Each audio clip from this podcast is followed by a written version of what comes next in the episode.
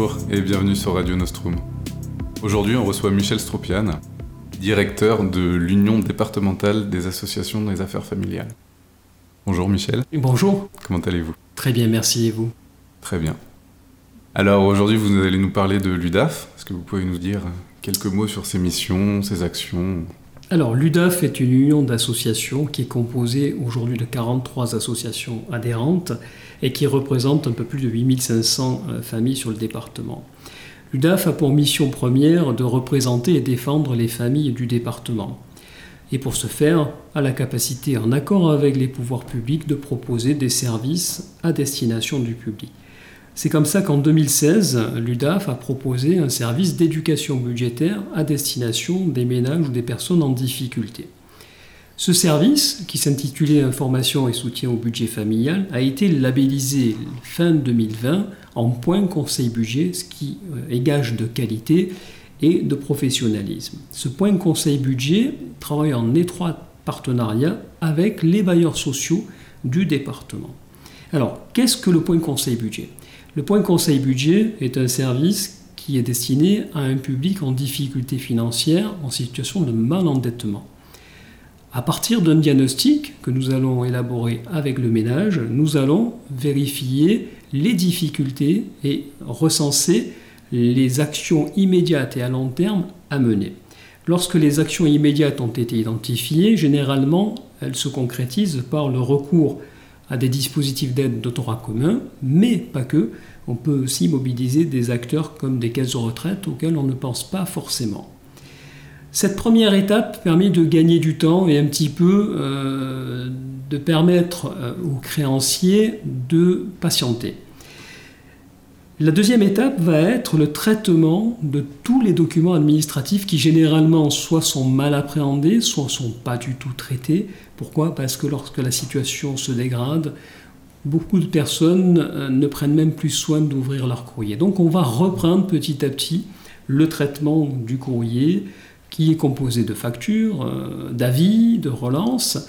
Et donc là aussi, on va donner une priorité sur les actions euh, secondaires à mener. Lorsque cet état des lieux a été réalisé, lorsqu'on a impulsé un accompagnement sur ce classement, cette lecture des documents, on va commencer à préparer un budget. Un budget qui va tenir compte des ressources du ménage et des dépenses. Et là, va devoir s'opérer un travail de fond puisque on va analyser le pourquoi de la dépense et est-ce que la dépense est raisonnable eu égard aux ressources du foyer. Lorsque ce travail est terminé, généralement le ménage reprend son autonomie. C'est pas tout le temps le cas. On a des gens qui sont sécurisés par cet accompagnement-là et qui mmh. régulièrement, une fois par trimestre, viennent consulter, voir si leur situation est toujours normalisée, toujours stabilisée. Alors, ce dispositif, comme je l'ai dit pour l'UDAF, est un dispositif qui est à visée départementale. C'est-à-dire qu'on couvre bien évidemment les micro-régions de Balagne, Cortenay, Plaine orientale, ce qui n'est pas sans poser quelques difficultés, puisque euh, aller visiter un ménage en Balagne en période estivale nécessite euh, beaucoup de ressources, et on espère pouvoir généraliser ces interventions dans les territoires ruraux d'ici la fin de l'année. Et du coup, l'UDAF, c'est euh, en fait le lien entre les familles et les pouvoirs publics un peu Alors, effectivement, la mission de l'UDAF est de représenter et défendre les familles. Pour les représenter, nous euh, disposons de mécanismes de collecte de la vie des familles, et ça c'est le réseau de nos associations familiales euh, qui s'en charge. Et nous disposons également de sièges de mandat dans certains organismes, comme les organismes sociaux, pour faire état des difficultés que rencontrent les familles sur le département. Et les familles, comment elles rentrent en contact avec vous? Comment ça se passe? Alors, pour chaque dispositif, il existe des prescripteurs, et puis la famille peut nous saisir en direct. Il y a un numéro de téléphone, une adresse mail pour le point conseil budget. Les prescripteurs sont tous les partenaires que nous avons informés et qui sont capables, à la lecture d'une situation, d'orienter le public vers le point conseil budget. Le dénominateur commun étant le mal-endettement qui est généralement lié par un changement de situation. C'est ce que nous rencontrons euh, le plus souvent aujourd'hui. Alors, on parle de mal-endettement, c'est quoi la différence entre le surendettement et le mal-endettement? Le mal-endettement, il existe encore au travers des actions que l'on peut mener avec le ménage, une capacité de résorber les dettes.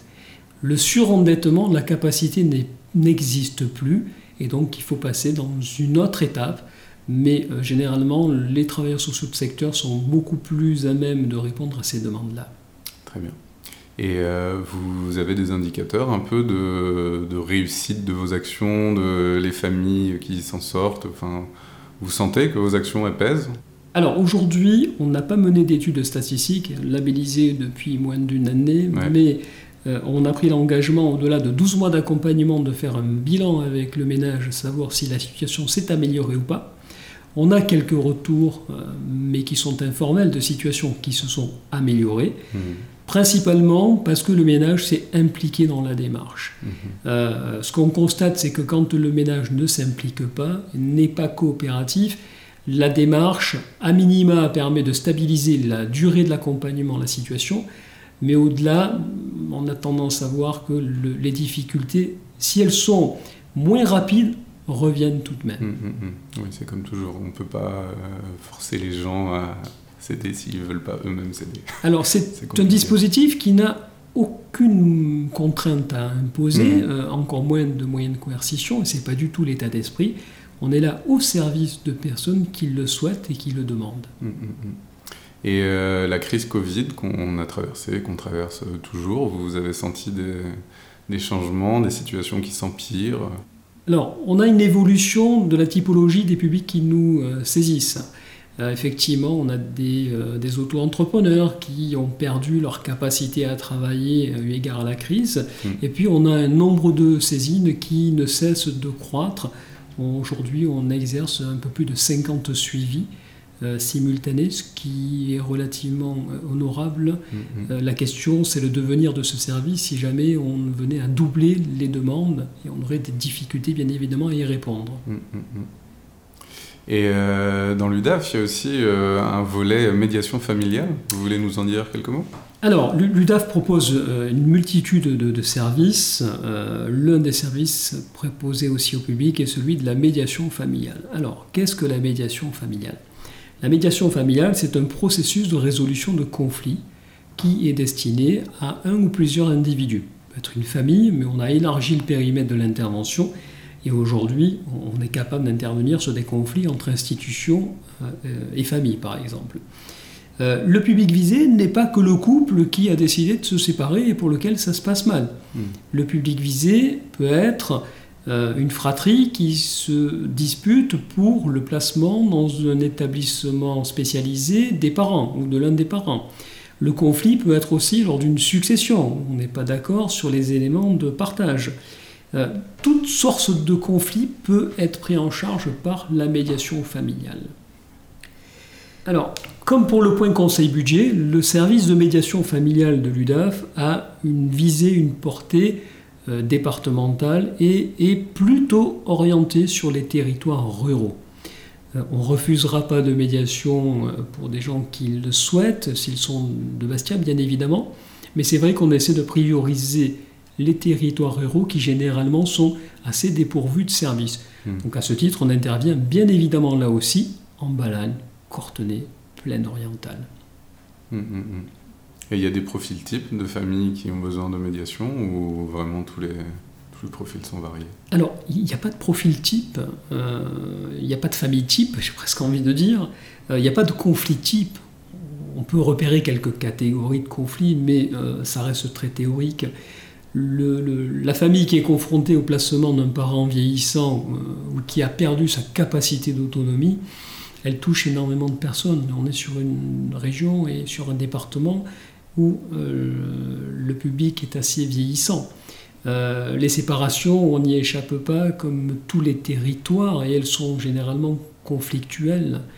Euh, l'objet du conflit, là aussi, doit être travaillé et on peut, on peut, on peut évoquer la méthodologie de l'intervention.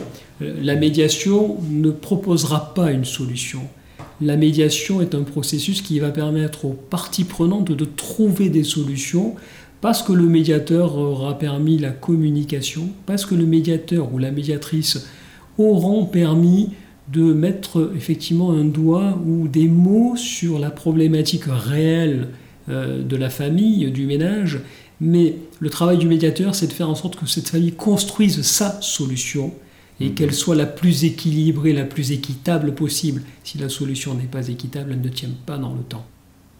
Alors l'offre de services de l'UDAF est très diversifiée. On pourrait évoquer effectivement le service de protection juridique des majeurs. Mhm. Euh, on peut évoquer le service d'information et de soutien aux tuteurs familiaux.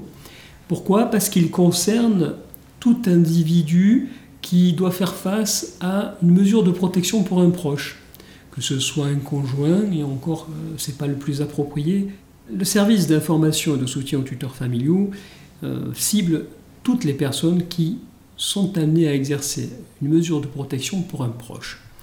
Un enfant peut être tuteur de ses parents ou de l'un de ses parents si celui-ci n'est plus capable de faire face à ses obligations. Et à ce moment-là, il est soumis à la même réglementation que les professionnels.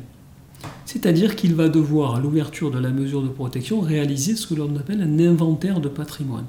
Qu'est-ce qu'un inventaire de patrimoine?